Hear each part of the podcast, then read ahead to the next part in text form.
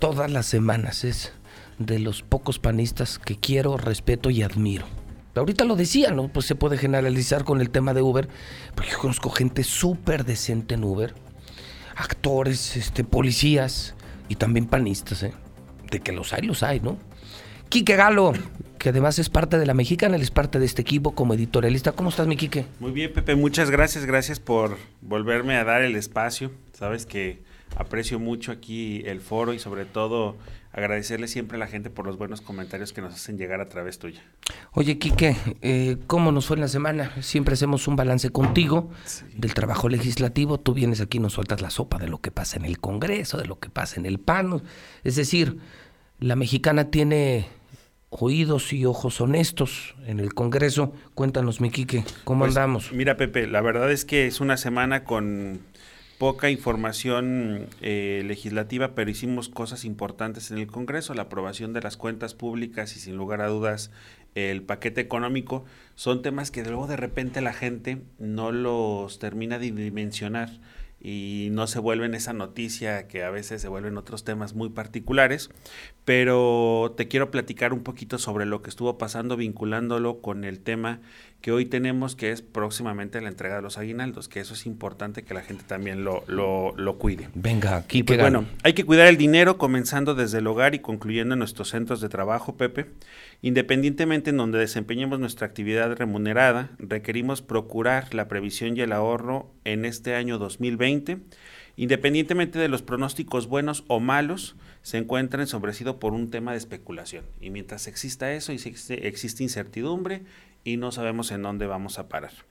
Escenarios así nos obligan a ser previsores en todas las vertientes, por ejemplo, en la casa, dar prioridad a las necesidades familiares, sin desatender, por supuesto, las obligaciones crediticias. O sea, el dinero es y lo que uno trabaja es para pagar también lo que se debe, y la manutención propia de los integrantes. Y aquí hago una pausa, Pepe, porque estamos en la semana y la próxima semana en donde todas las empresas, los negocios, el gobierno empieza a pagar los aguinaldos. Y es importante decirle a la gente que la gente los tiene que cuidar. Los aguinaldos son una percepción extraordinaria al trabajo que tienen los ciudadanos en, en este año, pero que de esa manera pues hace pasar una muy feliz Navidad, pero no queremos que pasen un muy triste enero. Hay que cuidar que ese dinero nos ayude a tratar de tapar todos aquellos hoyos que abrimos durante todo el año para que iniciemos un año verdaderamente productivo, un año sin deudas, un año que nos pueda dar más de lo que nos dio seguramente el 2019. Y aquí es de lamentar el costo que hoy tiene el acceso a la canasta básica, Pepe. El Consejo Nacional de Evaluación de Política de Desarrollo identifica que el acceso a los alimentos y a los insumos y servicios básicos en general hoy cuesta 3 mil pesos en las ciudades y 2 mil pesos en las zonas urbanas. Digo, perdón, en las zonas rurales. Menciona aparte, hago énfasis en ser previsores desde distintos ámbitos gubernamentales. Hacienda nos indica que el siguiente año tendrá una recaudación menor de 18 mil millones de pesos, además de que el precio del petróleo va a variar y entonces si varía el precio del petróleo seguramente la gasolina también tendrá incrementos.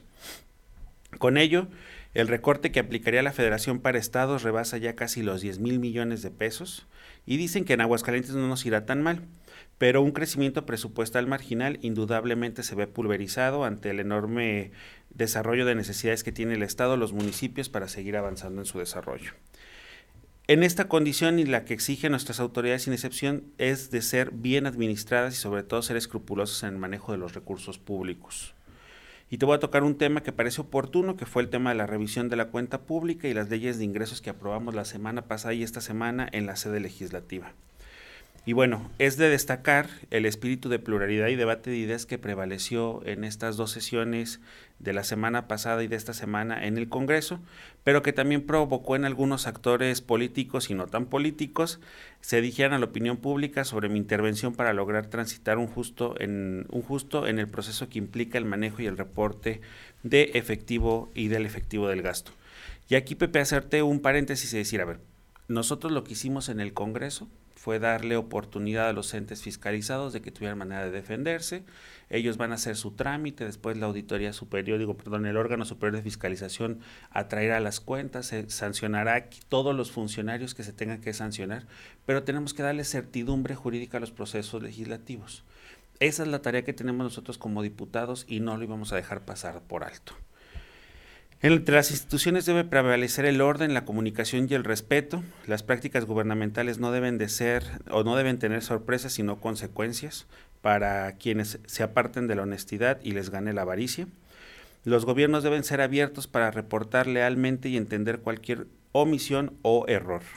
También ser capaces de resarcir cualquier daño de cualquier ser identificado oportunamente para que ya no existan afectaciones al erario público, que eso lastima mucho a la gente, y que estos no se vuelvan irreparables.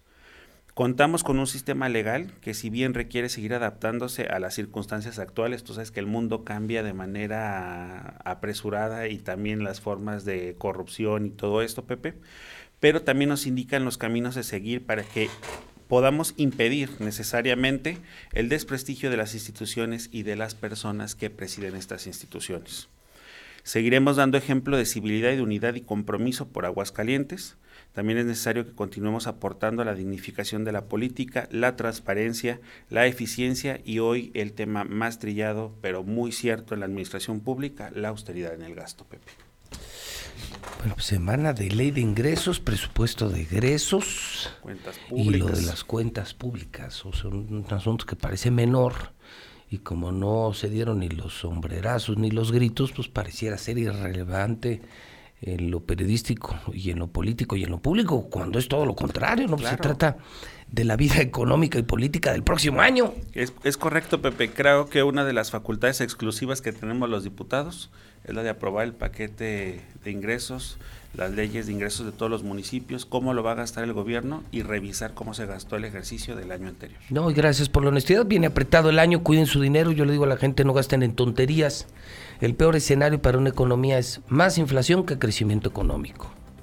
¿Por qué? Porque entonces lo que crezca se pulveriza. Así de fácil. O sea, si traemos una inflación del 4% y un crecimiento del 0%, pues quiere decir que eh, en tu empresa, por ejemplo, si te mantienes al ritmo del crecimiento nacional, pues ya traes una caída del 4%.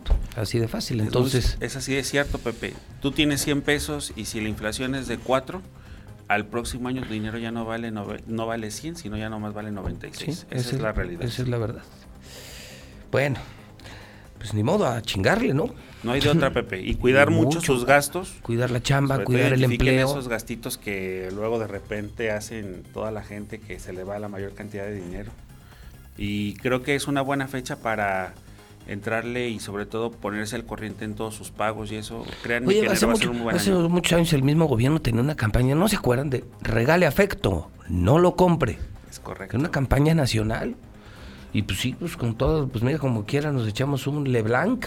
Claro. Vale bien vara y dos, tres coronitas y nos... Y unos buenos pollos el día unos 24. pollos amigo. y ahí muere y a toda mar y salimos del, del tema Claro, y platicamos y convivimos, pero no nos embarcamos en algo que luego nos está costando el resto del 2020. Quique Galo, gracias por venir a tu casa, la mexicana, mi Quique. Gracias, Pepe. Gracias por la oportunidad y aquí seguimos. Un gustazo, hermano, las 9 de la mañana, 16 minutos, Lula Reyes en nuestro centro de operaciones.